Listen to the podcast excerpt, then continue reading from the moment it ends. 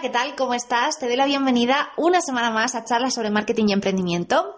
En este espacio, ya sabes, aprendemos de los mejores sobre redes sociales, marketing digital, emprendimiento, libertad financiera, mentalidad empresarial y mucho más. Quiero que te quedes conmigo porque hoy me acompaña una invitada súper especial. Se trata de Marta Simonet, ella es especialista en marketing gastronómico y con ella hemos hablado del buen comer, de la vida en torno a la mesa y de cómo potenciar nuestra marca o negocio en el mundo digital si nos dedicamos a el mundo foodie o al mundo gastro. Vamos a ello. Marta Simonet es profesional de la comunicación y creadora de contenido especializada en marketing gastronómico y storytelling. Es cofundadora de Banquete de Ideas, una agencia de contenidos digitales que ayuda a marcas de gastronomía, estilo de vida o viajes a conectar con su audiencia. Marta también ha sido presentadora y reportera televisiva, pero la buena mesa le llamaba y empezó a escribir un blog sin mayor pretensión que contar sus momentos inolvidables en torno a la mesa. Así nació el hoy prestigioso y premiado blog para foodies inquietos Mésame Mucho. Además, es autora del libro con el mismo nombre, editado por Anaya. Bueno, bienvenida Marta, muchísimas gracias por concederme estos minutos, por estar con nosotros. Tenía muchas ganas de hablar un ratito contigo, así que gracias por estar aquí. Nada, gracias por invitarme a mí, un placer. Mira, aunque las personas que nos están viendo y escuchando nos van a ver eh, a otra hora, nosotros estamos un poco ahí como en la hora del desayuno, eh, pega así como algo rico. ¿Qué desayuno rico se te viene a la mente? ¿Qué receta? La verdad es que no, sé si te podría decir uno en concreto, ¿eh? Seguro, seguro salado. Soy de salado por las mañanas, la verdad. Y, si es con huevo, mejor. Ok, ok, desayuno o sea que quizá, Exacto, una tostadita así con un huevo pocheo a la plancha, con un poquito de tomate y vamos, algo básico y perfecto, que quizá para algunas no es tan básico, ¿eh? porque hay gente que es de las galletas y ya está. qué rico, qué rico. Marta, después de tantos años en el mundo de la comunicación, de la gastronomía, ¿cómo dirías que se cocinó tu marca, la marca de Marca Simonet? ¿Qué fueron, ¿Cuáles fueron tus inicios? Pues la verdad es que llevo bastantes, bastantes. Yo digo que, puse las calles, no como algunos puse las calles en Twitter, puse las calles en Fotolog. Muchas veces no sé si soy millennial, centennial, no sé lo que, no sé lo que soy, pero cuando empezó todo esto yo ya estaba allí. Porque soy una persona muy inquieta, entonces empecé, empecé un poco por casualidad, la verdad. Y recuerdo que, mira, eh, una de las primeras eh, cosas que hice, yo, era muy activa constantemente, es decir, eh, empecé en Twitter, que ahora Twitter está enfocado totalmente para algo diferente, y yo me acuerdo que, colgaba ahí como microrelatos, en plan súper profunda. Empecé con eso. Yo trabajaba ya en comunicación, en Mallorca, trabajaba en la tele y demás, pero bueno, las redes sociales no se utilizaban de una manera tan profesional como se hace ahora. Y yo siempre digo que para mí las redes sociales fueron en un inicio un rascacielos enorme lleno de salas de casting porque eh, tenías la oportunidad de que cualquiera te viera. Y yo tuve la suerte de que estando en Mallorca, eh, uno de los tuiteros ahí era Melchor Miralles y, y, me vio y me hizo una propuesta para un programa en Madrid. Así que yo creo que mi marca personal empezó ahí por todo lo alto, porque quizá yo la estaba pues masticando desde hacía tiempo, pero no sabía muy bien los ingredientes que tenía. Ahora sí, en este momento somos más conscientes quizá de los ingredientes que necesitamos, los ingredientes que tenemos. Es como más estratégico todo. Quizá eso, antes empezamos, bueno, como empiezan muchas marcas personales, por intuición, haciendo un poco hincapié en lo que le gusta, intentando mostrarlo un poco al mundo y luego ya ahí se va desarrollando, ¿no? Podríamos decir que el mundo de la gastronomía se ha puesto bastante de moda, ¿no? Está de moda ser foodie, está de moda todo este mundo gastro. En los últimos años hay mm, programas de la tele mm, dedicados a cocina para conseguir chefs, mm, adultos, niños también. Em, ¿Te parece que realmente hay un fenómeno foodie? Hombre, a ver, la televisión y las redes sociales ahora mismo siempre eh, impulsan un poco o nos, traen las tendencias, ¿no? Eh, sí, bueno, no sé si, no me gusta hablar mucho de moda, porque, porque quizás, quizás sí el término foodie sí que, sí que está de moda, ¿no? Porque antes, bueno, yo me acuerdo de hecho, cuando yo empecé, con, me acuerdo que yo me puse en el perfil foodie inquieta. Y foodie era una palabra que todavía no se utilizaba aquí. Entonces yo me lo puse porque no me definía como una persona que solamente hacía recetas, sino que eh, escribía sobre la vida alrededor de la mesa. Entonces para mí eso era un foodie. Luego ha sido como un comidista o no sé qué, se, se, ha ido cambiando un poco el concepto, ¿no? Porque cada uno pues lo aplica a lo que, a lo que quiere. Pero eh, sí que a partir de ahí, además fue casualidad, la verdad, eh, sí que empezó, empezaron a surgir muchas cuentas, muchos blogs alrededor de la gastronomía. recetas y todo eso. Yo creo que sobre todo, y creo que no se va a perder, o sea, por eso digo que no es una moda, creo que no se va a perder porque es verdad que hemos empezado como una nueva etapa, ¿no? Donde todo el mundo se preocupa, o la mayoría de personas nos preocupamos sobre eh, cuidarnos, no solo comer, sino llevar un estilo de vida eh, más saludable, o ser más consciente, ya no más saludable quizás, sino ser más consciente de qué comemos, cómo comemos, dónde comemos, eh, qué ejercicio hacemos y todo lo que lleva, pues eso, ¿no? Un poco, y, el 2020 además yo creo que va a ser un año donde todo eso todavía está y más sí puede, y sobre todo el tema del consciente, ¿no? del, ser consciente del tiempo que tenemos y de todo eso, y que nos lleva al final a toda la alimentación y a todo. Entonces, puede que sí, que haya estallado como una tendencia, pero creo, por eso, por eso no va a ser una moda pasajera, ¿no? Creo que se va a quedar. Claro, cada vez somos más conscientes de lo que comemos y también, igual que nos preocupamos, yo qué sé, de nuestros valores o de que la marca, la ropa que llevemos esté mm, relacionada con eso, pues también lo que comemos, lógicamente, y más si eh, al final, como, como, diría, como decía el proverbio aquel de que la comida es nuestra medicina, ¿no? Pues más o es Que es que quizá durante mucho tiempo no hemos sido conscientes, ¿no? Porque no ha tenido esa repercusión en nuestra salud, ¿no? Pero es verdad que, bueno, miras alrededor y te das cuenta que realmente eh, lo que comes influye directamente en lo que eres. O sea, no, no, no es un proverbio que sea una frase de que es verdad. Claro, claro, somos lo que comemos. ¿Y cómo ves el panorama de las redes sociales? Antes has dicho que tú habías puesto las calles en Twitter, en Fotolog, en... ¿y cómo ves, cómo, cómo crees que han cambiado o, cuáles son quizá los grandes cambios que tú has experimentado desde que empezaste hasta ahora? Pues fíjate, mira, yo recuerdo, y ahora que, hace poco hemos entrado en el 2020, pues, estamos un poco como, yo, yo me acuerdo que yo pensaba, por ejemplo, 2020, el futuro, los coches volarán, el no sé qué, pues mira, para mí, sinceramente, ese futuro que yo me imaginaba como algo, pues eso, de inteligencia artificial, ¿no? De cosas que son eh, extraterrestres prácticamente, quizá el reflejo en redes sociales sí que lo hemos visto.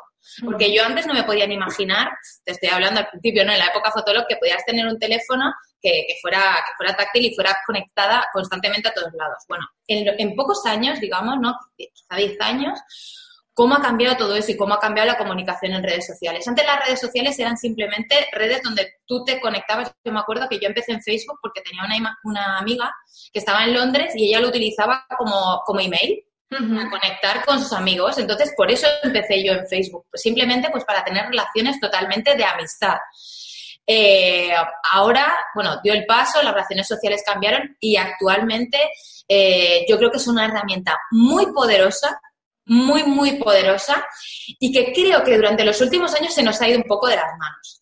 Así que yo creo que ahora, este año, por lo menos a nivel personal y a nivel empresarial, creo que tenemos que ser muy conscientes de que qué publicamos, cómo lo publicamos, dónde lo publicamos y, sobre todo, a quién nos estamos dirigiendo. Hay demasiada información, hay sobreinformación, es imposible verlo todo, es imposible estar en todos lados y es imposible que te vean y es imposible que puedas consumirlo todo. Es imposible, hay demasiada información. Por lo tanto, yo creo que este año va a ser, si siempre lo ha sido y siempre lo he recomendado yo, el año de la superespecialización y de la concreción, porque si no, es imposible que existas para la gente para la que quieres existir.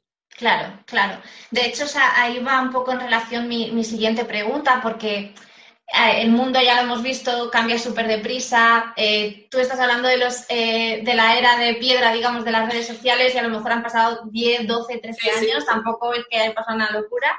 Y entonces cambia al final cada vez que pestañamos, la gente tiene la sensación eso de que hay mucha información, de que a lo mejor quizás no llega a todo y porque no puede llegar. ¿Cuál sería el ingrediente secreto para, para esa marca, la superespecialización en ese caso? A ver, yo antes de nada diría, si nos están escuchando, nos están viendo, yo diría, tranquila. no tranquila, no pasa nada. Primero, tranquila, no te agobies porque todo el mundo no te vea. ¿No? Que estamos como locos con el algoritmo y con todo eso. Tranquila, no pasa nada, es normal. De hecho, si consigues que todo el mundo te vea, algo está pasando. Claro, exacto. algo está pasando. Al final, lo que se trata es de destacar delante de, nuestro cliente, delante de la persona, claro. Entonces, yo como ingrediente fundamental, lo que diría a esas personas que quizá dicen, mira, yo, yo necesito aumentar mi visibilidad, necesito aumentar mi reputación, quiero que la gente me vea y llegar a mi cliente ideal, ¿no? Pues, ¿qué es eso? quién es tu cliente ideal, definir bien, bien a quién te estás dirigiendo. Una vez has definido eso, construir una historia que vaya, apele directamente a las emociones de ese cliente. Porque si antes podíamos informar, ahora tenemos que emocionar. Y si no cuentas una historia, la tuya, que conecte directamente con ese cliente, es imposible que alguien se gire a mirarte. Porque yo, si a mí no me están contando algo que realmente me interese, que me emocione, no me, ¿por qué voy a elegir a esa persona? ¿Por qué voy a estar mirando a esa persona? ¿Por qué voy a seguir a esa persona? ¿Por qué voy a comentarle? Porque, ¿no? Ahora mismo eh, no tenemos tiempo de nada. Todo el mundo va corriendo, ¿no? Entonces, para que alguien se pare y pare el scroll, en este caso de Instagram, que es una de las redes sociales más, más potentes que tenemos ahora, que, que, pare el scroll y que, se, y que se frene y que quiera no solo hacer eh, un like, ¿no? Que bueno, que ya veremos los likes, ¿no? Que ya veremos también, sí, sí, eso, es historia. Sino que, que te comente y no solo eso, que quiera interactuar constantemente contigo y que te tenga en cuenta en su día a día porque cree en ti, porque conecta contigo, eh, solamente se puede hacer a través de las historias, porque es lo que nos ha tenido y mantenido eh, vivos hasta ahora, digamos. Claro. Desde, desde, que eh, casi casi desde que el mundo no era mundo, ¿no? Desde, o sea, desde la prehistoria ya, ya existían las historias picadas en la piedra y es lo que se ha ido transmitiendo. Mm, en un momento en el que el mundo gira tan rápido, eh, creo que no hay nada más poderoso que contar una historia. Claro, claro. Y mm, seguro que hay personas que nos están viendo, casos súper concretos, se me ocurren que tiene un proyecto gastronómico, se me ocurre una quesería que tengo por ahí, una bodega, restaurantes. Eh, tú que eres experta en contar historias para proyectos gastronómicos, para negocios eh, que se dedican al buen comer y al buen cocinar, ¿qué consejo les darías para comunicar su negocio en el mundo digital o cuáles serían los ingredientes necesarios para que ellos construyeran esa historia? Yo creo que primero que no se vuelvan locos eh, publicando. Vale. O sea, que esto del publicar, publicar, publicar, yo creo que, bueno, no, que no se vuelvan locos publicando. Primero que, que, se paren, que vean lo que han hecho hasta ahora si es que lo han hecho. Si no lo han hecho, pues mira, mejor o no, no lo sabes, porque nunca, nunca a tu comunidad, pero bueno, sea el caso que sea, eh, que se paren, que piensen lo que he dicho hace un momento, que identifiquen quién es su cliente ideal, a quién se quieren dirigir quién quieren tener en su negocio, a quién le quieren vender y que a partir de ahí construyan tanto su historia de marca, la que van a comunicar 360 eh, en todos sus canales digitales, en cada uno dependiendo del estilo, y que construyan su estilo y su estilo visual. Porque, por ejemplo, en Instagram es verdad que la imagen es muy importante, pero quizá estamos un poco cansados del postureo, del perfeccionismo, de todo eso. Ahora van a venir otras cosas. Estamos buscando naturalidad, estamos buscando... Eh, eh, autenticidad, ¿no? Entonces, bueno, sin olvidarnos de la estrategia, porque al final es un negocio y quieren vender y quieren conectar con la audiencia, contar una historia que sea auténtica y que sea visualmente impactante, pero sin ser perfecta, sino que sea lo más real posible.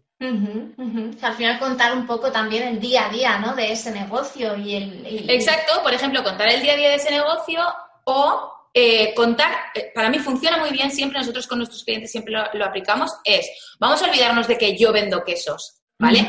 Vamos a pensar qué quiere mi cliente y qué le interesa, ¿vale? ¿Qué le interesa a una persona que, va a consumir queso? Pues puede interesarle muchas cosas. Por ejemplo, cómo hacer cenas con amigos o, por ejemplo, si come queso, que es un producto graso, cómo se puede recuperar en el día a día. Vale, vamos a pensar el estilo de vida que tiene esa persona. Y, y sabiendo y concretando el estilo de vida que lleva esa persona, voy a crear contenidos que apelen directamente a su estilo de vida. Por ejemplo, cinco rutas que puedo hacer en los alrededores de Madrid. ¿Vale? No tiene nada que ver con el queso, pero es un contenido que te va a acercar a esa audiencia. Y es muchísimo más interesante porque, lo, volvemos a antes, ¿qué tienes que hacer para destacar? Aportar valor a la gente y aportar, pues eso, eh, contenidos que, que, que, conecten directamente y que nos interesen, ¿no? Porque ahora mismo, pues bueno, el tiempo siempre, siempre ha sido muy caro y siempre solo, pero es que ahora mismo en, el mundo de la sobreinformación, pues muchísimo más. Entonces, sí, yo creo que con este tipo de contenido funciona muy bien, nosotros lo hacemos y la verdad que, que es lo que defendemos siempre. Genial, súper bien.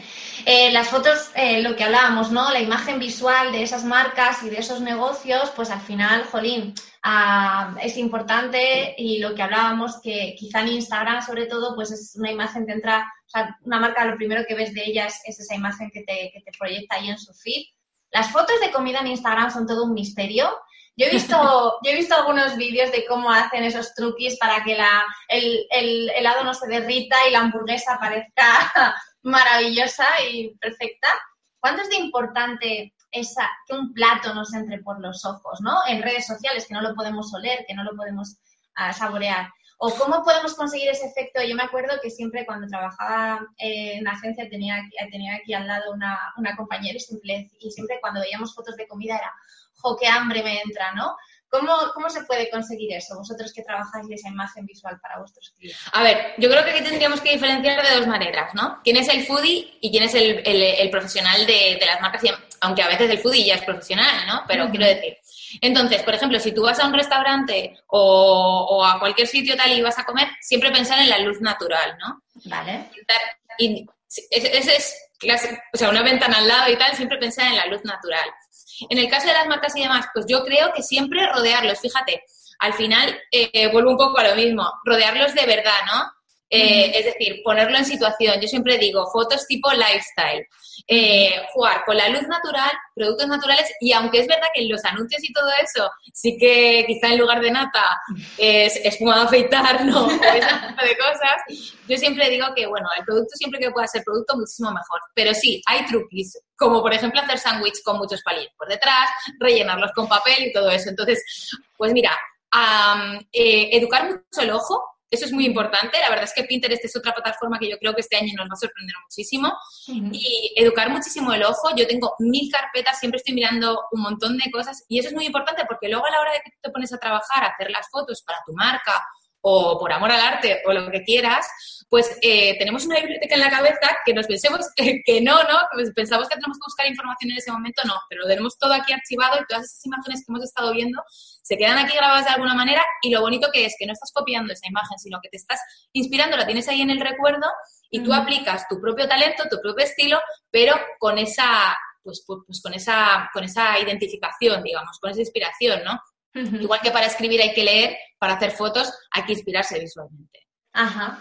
¿Y cómo se inspira Marta? Ya para acabar, cuéntanos a lo mejor cosas que forman parte de tu rutina que te ayudan a inspirarte para crear ese contenido poderoso para tus clientes o para tu empresa también. La verdad es que yo digo que eh, no hay más inspiración que la formación, ¿eh? O sea, nada más poderoso, que la formación. Yo creo que hay que formarse y formarse y formarse y formarse y no parar de formarse y formarse y muchas veces te sigues formando y dices, bueno, ¿esto para qué me va a servir? No lo sé, pero llega un momento que te sirve. ahí queda, ¿no? De lo que hablábamos de las carpetas, ahí, está. Sí que es verdad, ahí queda. Y después, tener tiempo libre. Eso es muy importante porque yo cuando, cuando emprendí estaba muy loca. Entonces, eh, es verdad, era como, como todo el rato, venga, y cuando tenía tiempo libre leía libros sobre, sobre que tenían relación con mi trabajo y así todo el rato de marketing, no sé qué, de tal, de tal, de tal, de tal, todo el rato. Y llegó un momento, la verdad, y lo digo, me saturé. Me saturé. Llegó un momento que, que me bloqueé y dije, bueno, y ahí, por más que chupes inspiración, no sacas nada, ¿no? Es como si una esponja que se te ha quedado todo de repente bloqueado. Entonces, para mí es muy importante tener tiempo libre, porque es precisamente en ese tiempo libre cuando se te ocurren las mejores ideas. En la ducha, ¿a quién no le ha pasado? En la ducha de repente, ¿no? Y estar con una libreta, o cuando te vas a dormir, ¿eh? te vas a dormir pensando en eso y dices, jolín, me voy a levantar y tal. Entonces, yo diría que tener libre, que tener tiempo libre es fundamental, que no nos volvamos locos y que si estamos emprendiendo, por favor, eh, marcar las rutinas para tener tiempo libre, porque es muy importante hacer deporte, salir a caminar, respirar un poco, sentarte en un banco, lo que sea. Seguir formándote, eh, ver mucha información, leer mucho, mirar en Pinterest, seguir a la gente que te, que te aporta valor y luego no nos olvidemos, escuchamos a nosotros mismos, porque nadie puede destacar más o diferenciarse más que siendo uno mismo, porque nadie es igual a ti. Claro, claro. Siempre el secreto, digamos, es de la diferenciación, siempre lo decimos, suena un poco, pero es así. O sea, al final, si tú eres tú mismo, como nadie puede ser como tú, nadie tiene esa esencia, pues es cuando consigues cuando consigues destacar. Eh, es importante, perdona, y es importante que, nos atrevamos a ser nosotros mismos, porque muchas veces vemos demasiadas cosas que, nos escapamos en redes sociales porque decimos, no, ahora se lleva esto, voy a hacer esto y lo otro, y, a lo mejor estás tapando una parte de tu talento que mm. conectaría un montón con la audiencia, que, que, haría destacar muchísimo tu marca, y no lo estás aprovechando porque dices, Jolines, a lo mejor es muy estridente, o a lo mejor soy muy así, o tal. Mm. Así que yo me lanzaría y luego ya, pues mira, las críticas bienvenidas son. ¿no? Claro, claro. luego la mayoría de veces, yo siempre digo, y lo hemos comentado, alguna vez con otros invitados, eh, al final también lo tenemos nosotros muy aquí, somos muy machacones con nosotros, ¿no? Al final parece que nos estamos viendo ahí por el culo de un, de un vaso, así nos vemos de, de, mal. Sí, siempre pasa, ¿no? O cuando te graban y te ves, dices, por Dios, no me puedo ni ver, ¿no? Y la gente te ve y dice, jolín, ¿qué es bajo? ¿Cómo lo hacen? Y tú no te puedes ni ver, ¿cómo muevo las manos? Las muevo un montón. Yo me critico muchísimo, ¿no? Pero luego, bueno, pues si no se critica a uno mismo, si lo importante yo creo es que siempre la crítica constructiva, ¿no? De ninguna manera se aprende mejor. Bueno, pues Marta, ha sido un placer. Yo creo que nos vamos a quedar con ese mensaje que además ha sido súper positivo. Vamos a ser nosotros mismos, vamos a alimentarnos bien también, vamos a, hacer que ese estilo de vida eh, saludable, vamos a seguir expandiendo ese mensaje eh, por las redes. Y nada, muchísimas gracias por habernos concedido estos minutitos. Ha sido un placer. Gracias a ti, ha sido un placer también. Os sigo de cerca. Sí, chao, chao. Chao. ¿Te ha gustado esta charla? No olvides que puedes verla en vídeo visitando comunicacen.com, donde además podrás dejar tus comentarios y recuerda que cada miércoles te traigo una entrevista nueva para ayudarte a potenciar al máximo tu marca o negocio en el mundo digital.